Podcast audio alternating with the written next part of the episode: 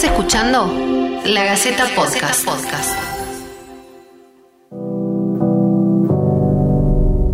En estos dos años, la educación quedó un tanto relegada a la pandemia y los estudiantes, sobre todo los que transitan cursos clave, fueron los más afectados.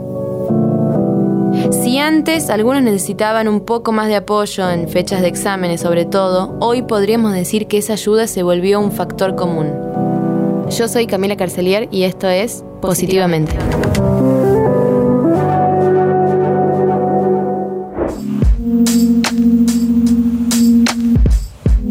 Para responder esa pregunta estamos en comunicación con Mariana Dato, quien es pedagoga y nos va a ayudar con algunos tips para aplicar en nuestros chicos y hacerles y hacernos más liviana la responsabilidad del estudio. Bienvenida Mariana. Hola, ¿qué tal? Este, muchas gracias por la invitación. Eh, sí es verdad que estos años de pandemia eh, la educación se ha visto afectada y, los procesos de aprendizaje se han visto como muy cortados, muy, muy interrumpidos con estas distintas modalidades que se han ido improvisando porque no ha sido una un proceso educativo planificado, esto de decir, bueno, no, no hacer una educación a distancia, por ejemplo, claro. donde está planificada una plataforma, eh, un tutor para cada materia, horarios de consulta, etcétera, sino que ha sido como un macho de improvisaciones de decir, a ver, ¿qué hacemos?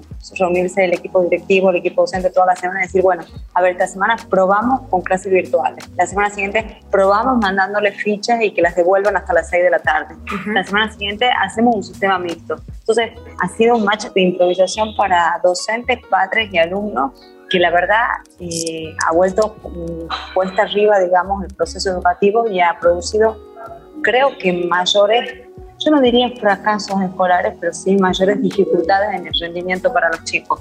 Chicos que antes eran de 9 y 10 han pasado a ser chicos de 6 y 7, chicos que eran de 6 y 7 han pasado a ser chicos que han terminado, como vos decís, con... Eh, llevándose materias, llevándose materias a, recuperar eh, y ahora a tener que estudiar y, rendir en vacaciones, ¿no?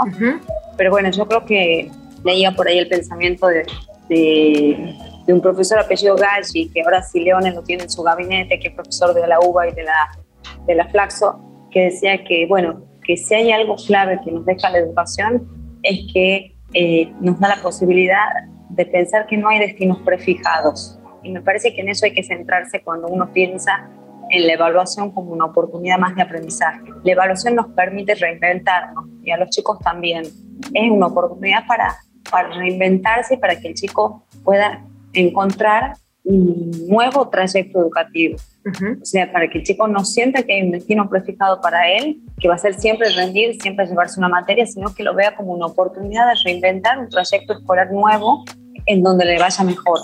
Eh, en eso es re importante la figura de un docente alentador, un docente que le explique al chico que el recuperar una materia no es... Claro, un fracaso. no es un fracaso, sino que es una necesidad de dar un paso más allá y de formar un nuevo camino que él lo lleve a tener un, trayecto educativo mejor y más feliz. Yo creo que en eso la figura del adulto es una figura clave, digamos, y en esto eh, creo que ahí vienen los tips para rendir mejor. Yo creo que hay como tres elementos claves, digamos, para poder rendir bien.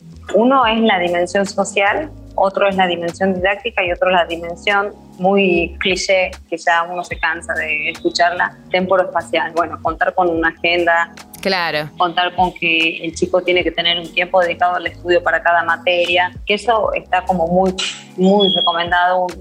yo leía por ahí que está en todos los diarios, revistas y demás que te dicen, bueno, el niño tiene que tener eh, y que es verdad, sí, una, una, agenda diaria de organización de estudio para cada materia y no una materia de golpe una sola vez, porque después a la hora de repasar se olvida, eso es verdad.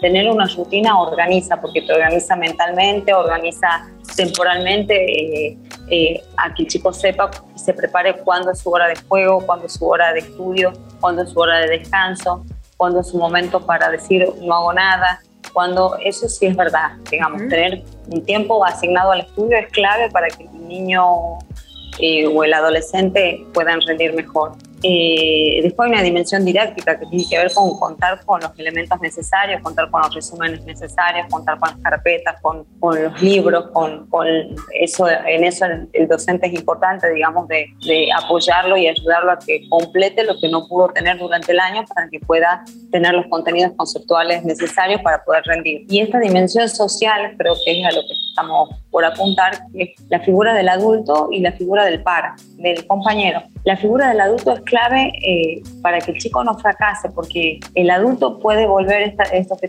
vos decís de la profecía autocumplida, de cuando no hay un acompañamiento desde lo emocional, no hay una lectura de cuando el chico se siente fracasado y hay un padre o un docente que reprenden o un padre o un docente que pueden decirle siempre vos igual, siempre vos lo mismo, siempre vos fracasando. Eh, yo creo que ahí hay un psicólogo del aprendizaje que a mí me gusta mucho, que es una línea filomarxista que eh, se llama Vygotsky, que junto con Piaget son los dos pioneros en la psicología del aprendizaje, que, que habla de la zona de desarrollo próximo y la importancia del adulto ahí, ya te explico de qué se trata, como un andamio, ¿sí? Como los andamios estos que, que sostienen, digamos, que el adulto en la, zona de, en la zona de desarrollo próximo significa lo que el chico puede hacer con ayuda de alguien hasta lograr hacerlo solo. Claro. Entonces el docente y el, el adulto, papá, figura, funcionan como un andamio que sostienen y ayudan a que el chico estudie,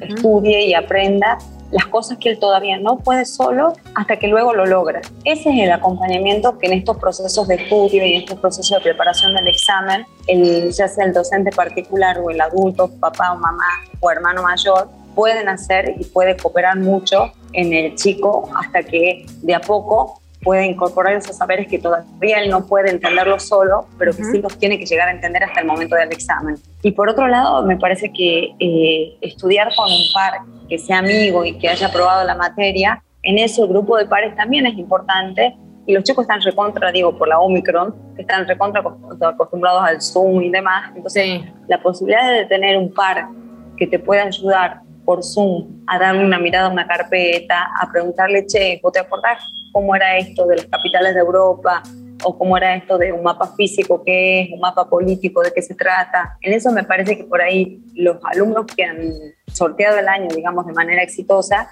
pueden operar también como una ayuda importantísima, digamos, para los chicos que tienen que, que rendir, ¿no? Claro. Y por otro lado, los adultos me parece que pueden funcionar como esto, como un andamiaje para los chicos, para que operen en esa zona de desarrollo próximo, que es ese espacio que todavía los chicos en donde los chicos no pueden sostenerse solos y necesitan, así como los albañiles necesitan un andamio para llegar más alto, los chicos también. Ahora quizá los chicos están más acostumbrados porque llevamos dos años, un montón de variantes y seguimos sumando, pero, pero al principio, viste, cuando todo era más, más nuevo, el cambio de hábitos como más difícil, viste que a uno como, como padres les dicen esto que mencionabas vos, armale una rutina. Ahora, entramos en una pandemia en el que la rutina ya no existía, las, las formas de estudio, las formas de aprendizaje se volvieron totalmente distintas. ¿Cómo afecta también esto a la concentración a la hora de, bueno, listo, me tengo que sentar a estudiar? Sí, yo creo que fue... Eh, fue muy duro en el comienzo del, 2020 y todo el 2020 fue íntegramente virtual. Eh, muy difícil para los chicos. Yo tengo, soy mamá de cinco chicos y tuve la experiencia de todos los niveles educativos, desde el nivel inicial hasta el secundario. Sí. Eh, fue muy difícil para los chicos entender de qué se trataba esto de la educación virtual, pero hay una característica de la infancia y de la adolescencia, de la niñez, que es la maleabilidad. Esto, que son como esponjas, digamos, como plastilina. La capacidad de adaptación no hay que despreciarla en los chicos. Son mucho más adaptables que los adultos. Entonces, creo que, que los adultos, los directivos, tienen que jugar con esa capacidad de adaptación y hacerla atractiva para los chicos, para que ellos puedan eh, sortear esos obstáculos que implica la no presencialidad y la posible no presencialidad. Eh, mis chicos en el 2020, y creo que todos en general, se sentían como perdidos, pero en el 2021 se acostumbraron un montón claro. a la presencialidad, a la, doble modalidad, a la bimodalidad en el primer, en el primer cuatrimestre que vivimos el año pasado, sobre todo quienes teníamos hijos en colegios chicos, que iban solamente dos veces a la semana y después estaban en casa, y el contacto cuerpo a cuerpo y el contacto sin barbijo de los niños y sobre todo, por ejemplo, en los grados más chiquitos, digamos, en, el primer ciclo, es necesario porque en el primer ciclo vos ensayás la motricidad, ensayás la coordinación visomotora, ensayás un montón de cosas que, bueno, virtualmente eso no se puede controlar y no se puede ver. Pero, y en eso sí, eh, el primer ciclo demanda mucho más de los papás que, que el segundo ciclo, ¿no? Pero creo que sí tiene que haber un trabajo muy articulado entre eh, familia y escuela.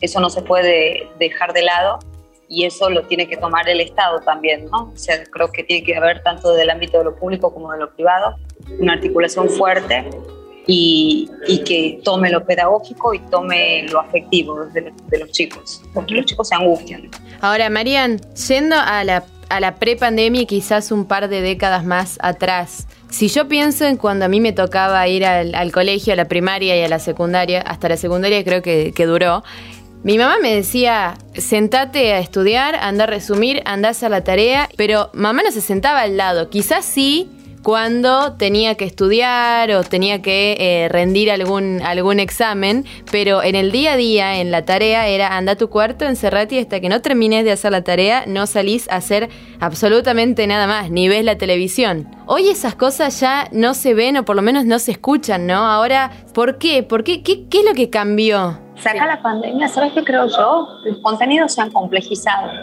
los contenidos educativos. Yo lo veo en los chicos y lo veo en mí también. Yo soy egresada del 97, cumplo 42 la semana que viene.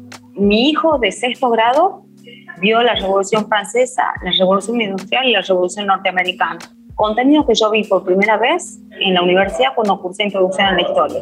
Pero, pero también los contenidos se han complejizado porque el conocimiento se duplica cada dos años, creo, cada tres años se duplica el conocimiento, digamos. Entonces, y, y también la, la, la, influencia de las TICs, de la tecnología de la información y la comunicación, ha hecho que los chicos también tengan un acceso a la información mucho más amplio que el que teníamos nosotros. Vos fíjate que ahora los manuales no existen. O sea, ¿te acuerdas que nosotros teníamos manual Santillana, el manual Estrada, sí. yo lo amaba ese de los sí. así que cada color tenía una materia y demás? Sí, Eso no existe. O sea, ahora se trabaja, se trabaja en línea muchísimo, se trabaja con Google, Google Docs, Google Forms, los resúmenes se hacen así, las evaluaciones se hacen así. Entonces, los contenidos se han complejizado. Eh, a mí también me pasaba eso. Yo me levantaba solo a las 10 de la mañana, yo iba al colegio a la tarde y estudiaba y mi mamá ni se enteraba de lo que estudiaba, digamos. Y ahora me pasa que mis chicos siendo buenos alumnos, uno está encima, digamos, y saben más o menos, y, existen los malditos grupos de padres y madres que yo no puedo creer que yo, el grupo de primer año de secundaria, seguían pidiendo tareas. También hay miedo de los padres a soltarle la mano a los chicos, ¿no? Eh, yo también creo que me parece que es doble la cosa. Hay una complejización de los contenidos por un lado y hay un, qué sé yo, la sobreprotección de los padres a los chicos, quizás también se ha visto exacerbada por miedo que la pandemia haga fracasar a los chicos. Por último, ¿qué tips les podemos dar a esos papás a los papás de, hoy, a los papás centennial eh, o pandemial ya, eh, para, que, para hacerles un poco más liviana quizá la tarea, ¿no? Yo creo que, eh, hay, que hay que conversarlo con la institución. yo creo que los tips esos hay que refundar un contrato con la institución educativa bajo la modalidad pandémica o post-pandemia o bimodalidad educativa y decir eh, cuál es la responsabilidad del colegio, cuál es la responsabilidad de los papás, cómo se va, cómo se va a trabajar, con qué estrategias de aprendizaje, con qué modalidad, qué espera el colegio de los papás y qué esperan los papás del colegio, como para que las cosas estén claras. Me parece que poner las cartas sobre la mesa nos deja tranquilos a todos y pedirle también a los padres que uno de, uno de los pilares y de los objetivos que, que la educación busca conseguir en los chicos la autonomía.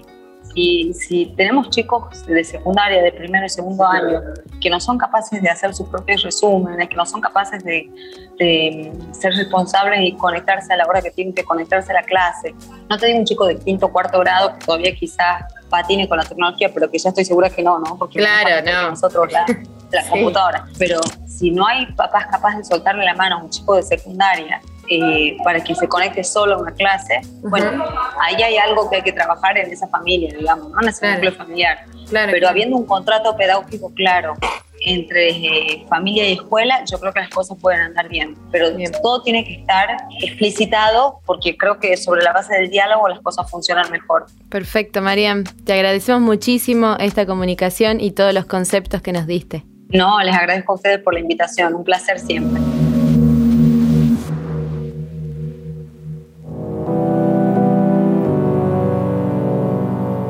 Gracias por escucharnos una vez más. Si te gustó esta lista, te invitamos a escuchar Tras el Tabú, el podcast sobre sexo de la Gaceta. Déjanos tus consultas o sugerencias en podcast.lagaceta.com.ar o en los comentarios de la nota en lagaceta.com.ar. Esto fue La Gaceta Podcast.